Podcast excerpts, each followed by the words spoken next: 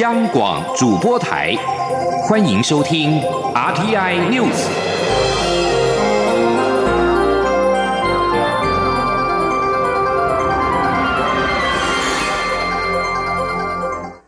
各位好，我是主播王玉伟，欢迎收听这节央广主播台提供给您的 RTI News 新闻。首先带您关注。美国国务院批准两项对台军售，包括 M1A2 艾布兰战车以及可惜式次针防空飞弹与相关设备与支援，总额超过二十二亿美元。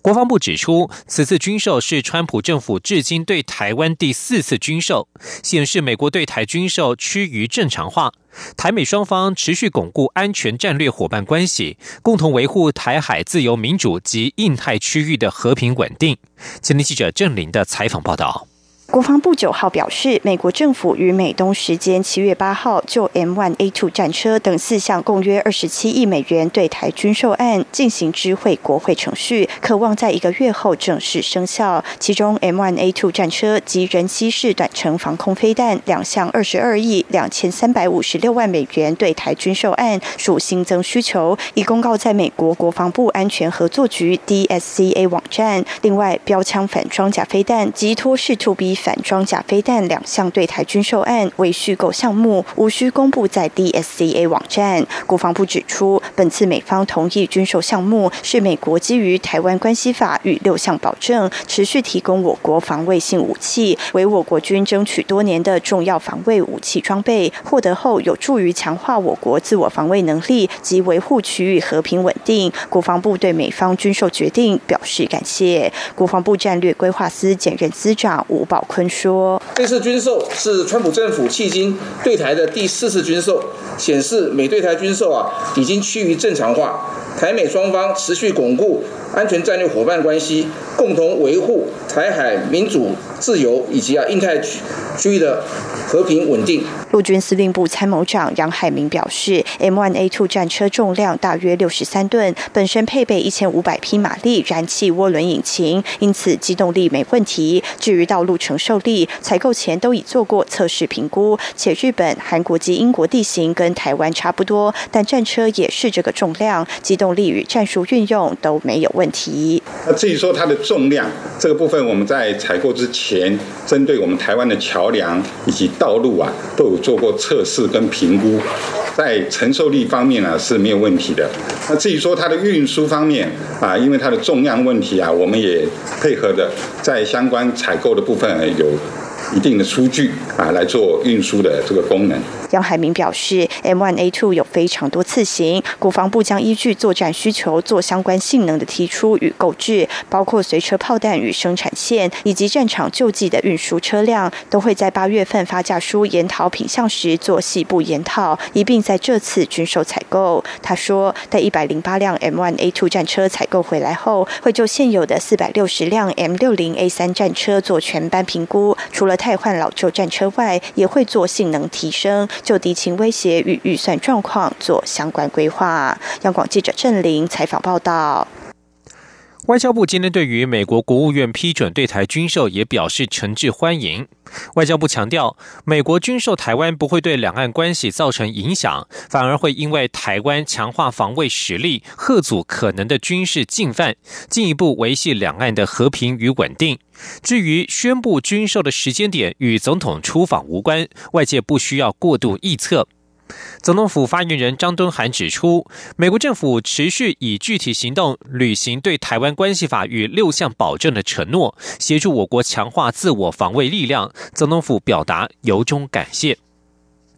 拼国防也拼外交，蔡英文总统将在十一号展开自由民主永续之旅。总统府在今天公布此行要送给友邦的礼品，这一次准备的礼品都依照对方的身份而有不同的寓意，也以永续发展及台湾原创为特色。吉林央广记者杨仁祥、刘品熙的采访报道。蔡英文总统将于七月十一号展开自由民主永续之旅，访问我国在加勒比海友邦海地、圣克里斯多福及尼维斯、圣文森及圣露西亚。总统府九号公布此行要送给友邦的礼品。总统府赠送给海地总统摩伊士的礼品是文气刻画绽放，透过植物叶脉及圆形纹络，传递人与大自然的连结，也呼应摩伊士总统过去身为农企业家。上任后努力推动农业永续，送给圣克里斯多福及尼维斯总督喜顿的是陶瓷台湾黑熊，希望借由台湾黑熊之美，分享永续发展及尊重生命的重要。致赠圣克里斯多福及尼维斯总理哈里斯的，则是七亿菩提心，大红色象征台湾人民的热情与良善；枝脉相连，则意含着台湾与友邦心手相连。作品以红黄绿为主色，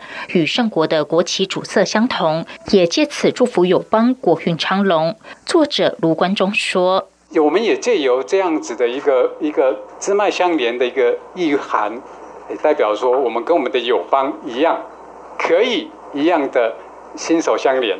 然后希望说，呃，我们有借由菩提心的这样子的一个意涵，跟我们的友邦连接在一起，那能够为我们的世界，也能够为我们的人类，能够做到一些呃更好的一些贡献。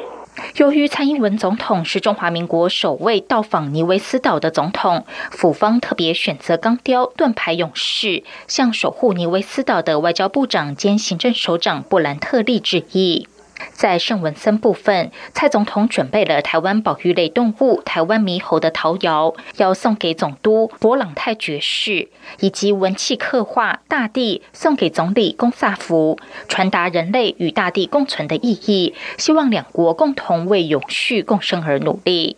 今年是圣露西亚独立四十周年，总统特别准备名为“守护”的瓷器，送给圣露西亚总督史纳克。外观看似立起的手掌，象征史纳克守护着圣露西亚。另外，象征人民勤奋精神的瓷器昂首阔步台湾水牛，则送给陆国总理查士纳。央广记者杨仁祥、刘品熙的采访报道。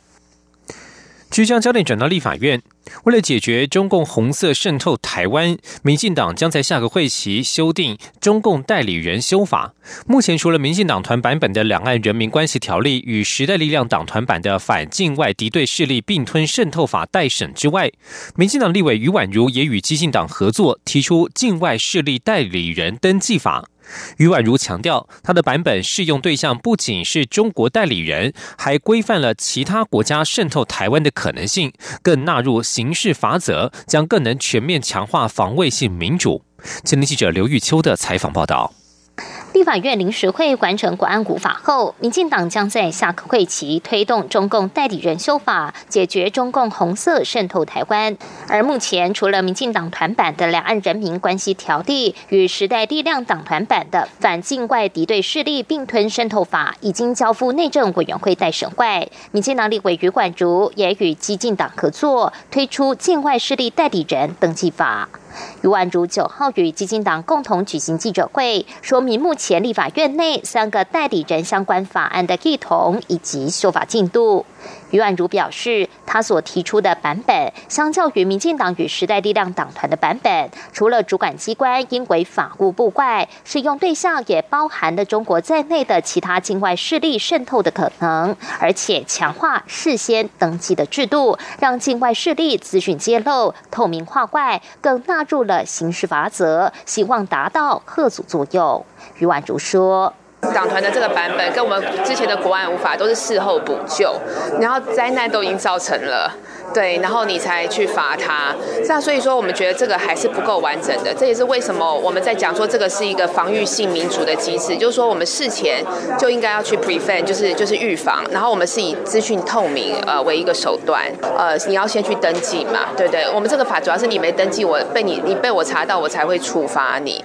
所以后面罚则比较重，大家才会觉得说呃要去登记。而对于国民党强烈质疑民进党所推的中共代理人是选举考量，目的将在野党抹红或塑造为需防范和消灭的敌人，俨然成为绿色麦卡锡主义。余婉如说。围堵中共代理人是国际趋势，这是基于国安考量，不是意识形态，更不会危害言论自由。中国透过各种势力渗透台湾，甚至用不同管道影响操弄选举。民进党提出护台法案，却被卖台的国民党说是绿色恐怖、麦卡锡主义，非常荒谬。激进党台北党部副执行长王应兴也强调，美澳针对境外势力的渗透已经采取防御措施，外国代理人的修法是最基本的作为，呼吁国民党不要再掩盖媚中的无能和野心。中广电台记者刘秋采访报道。医药消息。为了展现科技与医疗的融合创新，广达电脑今天捐赠一套由广达研究院为台湾医疗环境量身打造的人工智慧医疗云运算整合平台给台大医院，未来将能够更精准、快速的提供医疗诊断，并且缓解临床人力的不足。前天记者吴丽君的采访报道。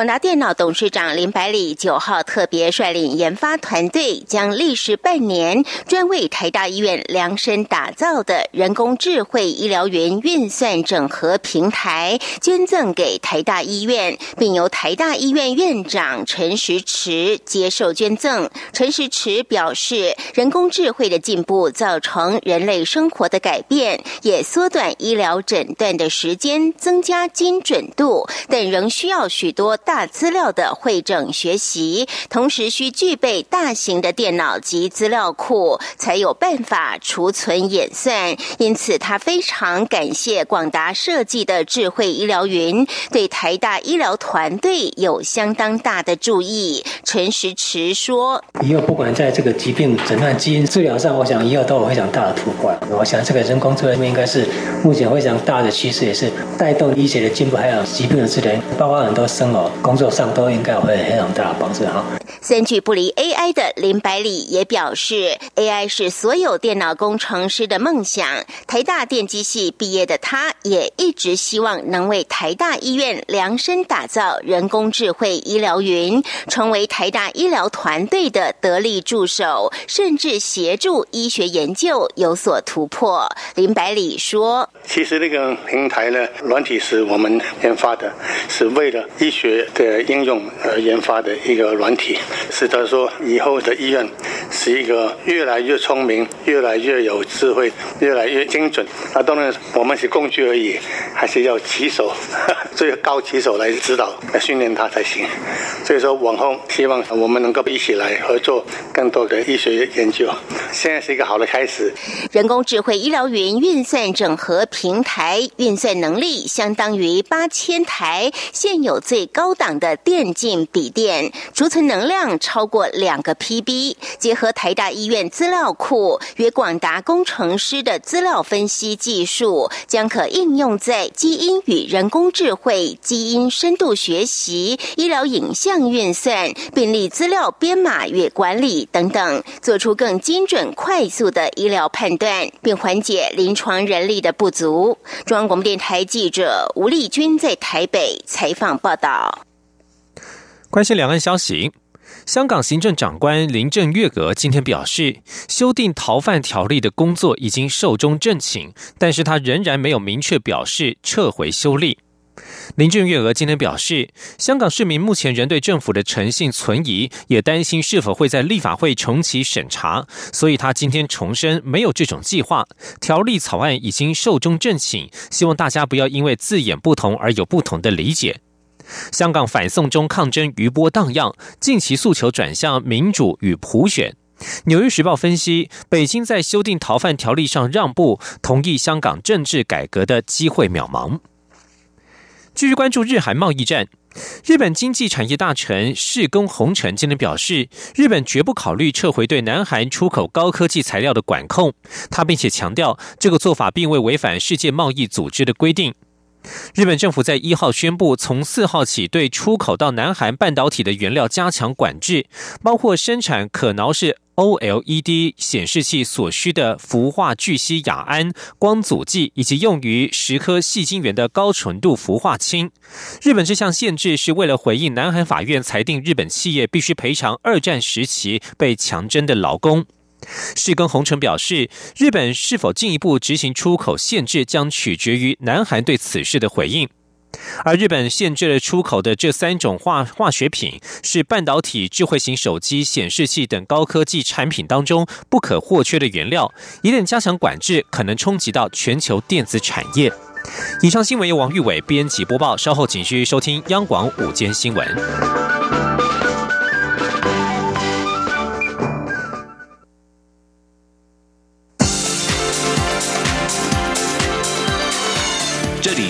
中央广播电台，台湾之音，欢迎继续收听新闻。欢迎继续收听新闻，我是陈怡君。现在关心政治焦点，下一届总统及立委选举将在明年的一月十一号举行。最高检察署成立了查查会选及暴力督导小组，今天由法务部长蔡金祥和检察总长江惠民等人共同揭牌，宣誓将会通过检警调研的通力合作，端正选风，禁绝不法。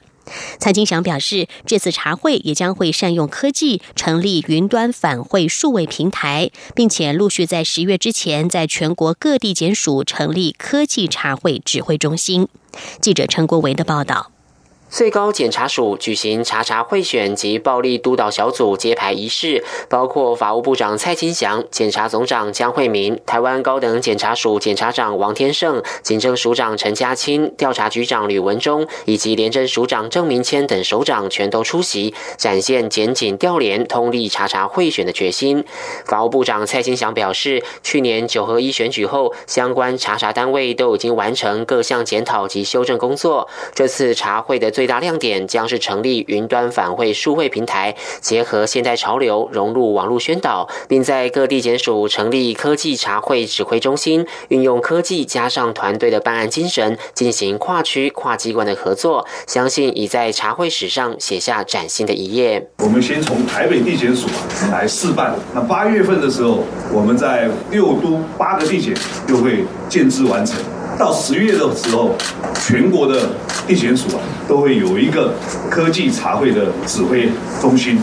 我想这次的茶会啊，一定是要全力以赴了。我们结合了检警调联，大家通力合作。检察总长江惠民则提到，早在三月各政党党内初选开始，最高检就已通函各地检署早期规划查查工作。五月底也函文台高检，连同调查局、警政署查查境外是否有不法资金利用非法管道进入台湾介入选举。警政署长陈家清指出，警政署已要求各警察局成立查查贿选防治暴力专案小组，指派专人监控贿选高风险对象，并将与调查局。及台高检合作执行全国同步扫荡地下通汇专案。另一方面，为了加强查缉网络假讯息，已经精挑一百一十一人完成科技侦查教育训练，将专责网络假讯息查缉工作。蔡新祥呼吁全民配合政府，共同查查贿选，杜绝买票卖票的行为，让选举能公平公正举行。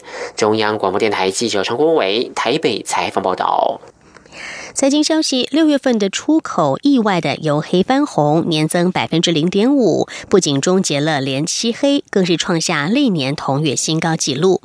学者分析，六月份美中贸易战火收敛，再加上转单效应浮现，让出口摆脱了颓势。不过，美国总统川普政策不确定性仍然很高，再加上日韩贸易战来势汹汹，未来经济还是有些疑虑。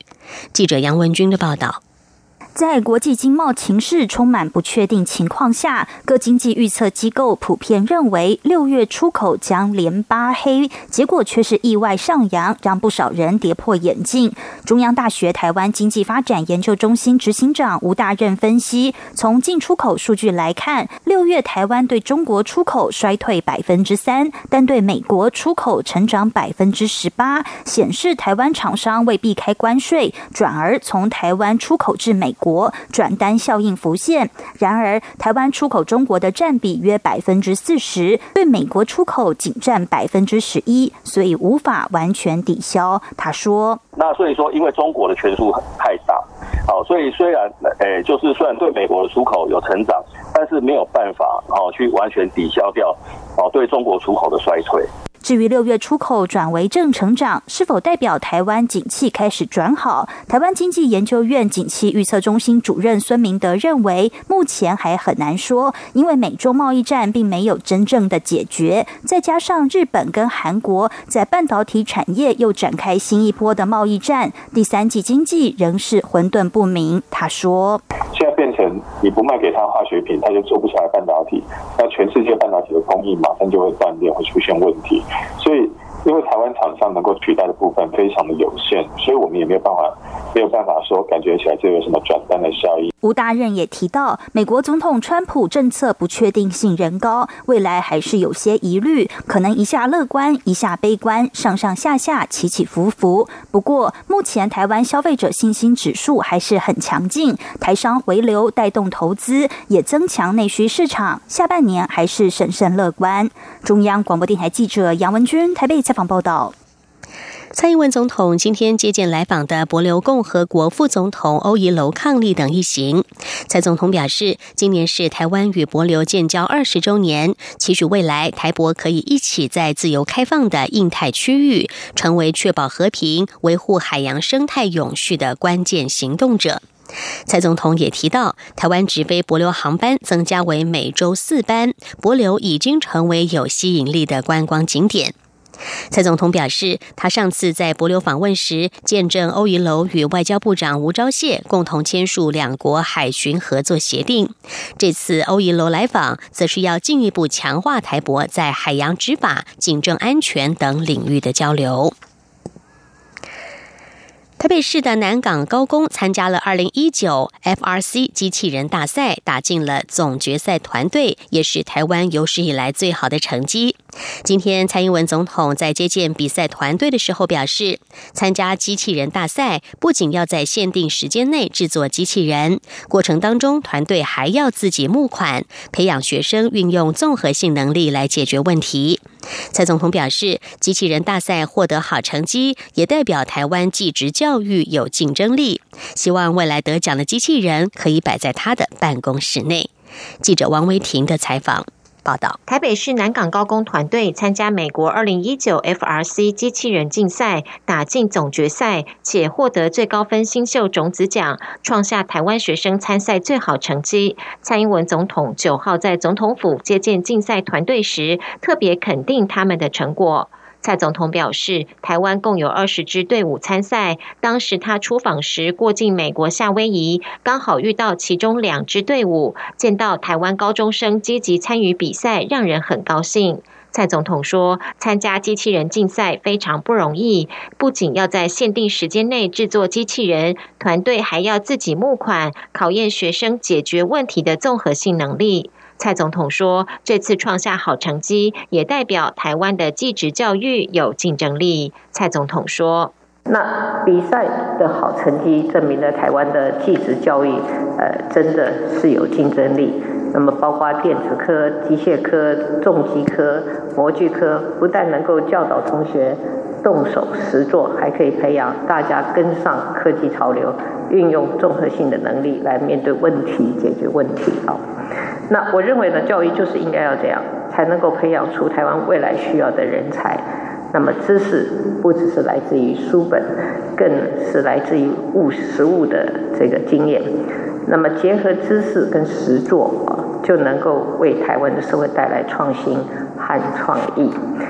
蔡总统肯定南港高工自二零零四年起培育学生参赛，融合创意和实作。他也肯定科技部在中科和南科设置智慧机器人创新制造基地，透过一系列课程和竞赛，让有潜力的学生获得探索跟学习的机会，在世界舞台上发光发热。蔡总统也向陪同的家长表示，鼓励孩子投入机器人竞赛是正确的选择，因为机器人需要运用的知识跟技术会连接到智慧机械、物联网和 AI，这些都是驱动台湾创新经济发展的关键领域。蔡总统表示，政府会继续扩大技职教育中实作和创新的能量，相信能够培养出更多在未来科技发展中扮演重要角色的优秀人才。他勉励参赛学生带着这次到美国参赛的经验，继续挑战新科技未知领域。蔡总统说，总统府建筑每一层楼都有四个八角亭，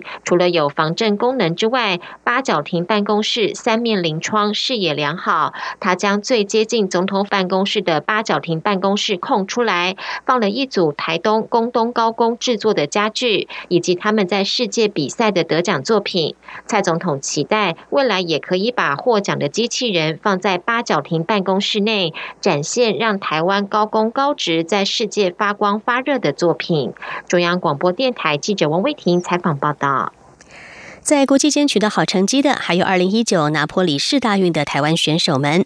其中跆拳道品势代表队八号在团体赛的决赛大显神威，在男女代表队纷纷在团体赛包办银牌之后，陈柏凯和李婕妤也在品势混双项目夺银，加上苏嘉恩在女子品势个人赛夺银，两天比赛下来，累积已经斩获了四面银牌。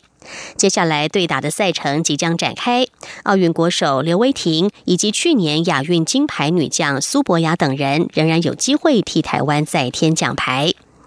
桌球赛事，台湾桌球好手廖挺、廖振挺和苏佩玲在四强赛以二比四遭到中国逆转吞败，只获得铜牌。男排代表队八号则是打出了精彩的逆转秀，晋级八强。在田径赛事，台湾最速男杨俊翰将在台湾时间十号下午于男子两百公尺的预赛初赛，将要力拼东京奥运二十秒二四的参赛标准。截至八号赛事结束统计，台湾在本届拿坡里市大运目前共拿下了四金八银三铜，在各国当中以十五面奖牌排名第八。温布顿网赛八号进行被称作“疯狂星期一”的赛程，但是结果并不疯狂。网坛三大天王费德瑞、乔科维奇以及纳达尔八号都轻松的击败实力悬殊的对手，挺进温布顿网赛男子单打的最后八强。瑞士天王费德瑞只花了七十四分钟就击败了意大利的贝雷蒂尼，晋级半准决赛。这场胜利也是费德瑞在温网的第九十九胜。而当今球王、寻求卫冕的塞尔维亚名将乔科维奇，以六比三、六比二、六比三拍下了法国籍的对手洪伯特。八强赛将会迎战比利时好手高分。至于第三种子西班牙蛮牛纳达尔，八号以三个六比二轻取了葡萄牙对手索沙。下一站对手将是美国的奎瑞。在女单方面，打败大威廉斯一系成名的美国女网新秀高夫，不敌前球后哈勒普，止步在十六强。在台湾选手方面，台湾网球一姐谢淑薇八号傍晚和弟弟谢正鹏在温网的混双赛事第二轮对决了詹永然搭档，以三比六、二比六不敌对手，结束了姐弟首次的双打合作。美国再度开辟了关税的新战线。美国在八号宣布，将对墨西哥跟中国部分钢铁商品加征关税，并且表示这些国家以不公平的补助帮助国内的制造业者。美国商务部发现，在建筑上使用的进口钢铁受益于来自于中国、墨西哥和加拿大的补助，但是加拿大的补贴微不足道，因此不必施加报复性关税。这项关税行动是在回应美国钢铁业者于二月所提出的申诉抱怨。商业部在初步调查之中发现，从墨西哥和中国进口的预制结构钢受益于百分之三十点三到百分之一百七十七点四三的补助。商务部在一份声明当中表示，从中国和墨西哥进口到美国的结构钢，在二零一八年的总值达到了十五亿美元。而美国总统川普两个月之前才同意要取消加征对墨西哥跟加拿大的钢铝关税。在这之前，美加墨三国就修订北美自由贸易协定达成了协议。再把新闻焦点转到了英国，英国卫生官员在今天表示，借由施打一种对抗人类乳突病毒 HPV 的疫苗，未来四十年，英国渴望预防大约十万例的癌症病例。HPV 病毒可以导致子宫颈、口腔、肛门和生殖器方面的癌症。英国公共卫生局发表声明表示，这项疫苗接种计划将扩及男孩以及女孩。英国是在两千零八年开始对女孩们施打这项疫苗。研究显示，英国十六岁到二十一岁感染这种病毒部分主要类型的人数已经降低了百分之八十六。声明指出，从今年九月份开始，英国十二岁和十三岁的男孩也将进行疫苗接种，这是政府卫生计划的一部分。以上，T I News 由陈怡君编辑播报，谢谢收听，这里是中央广播电台台湾之音。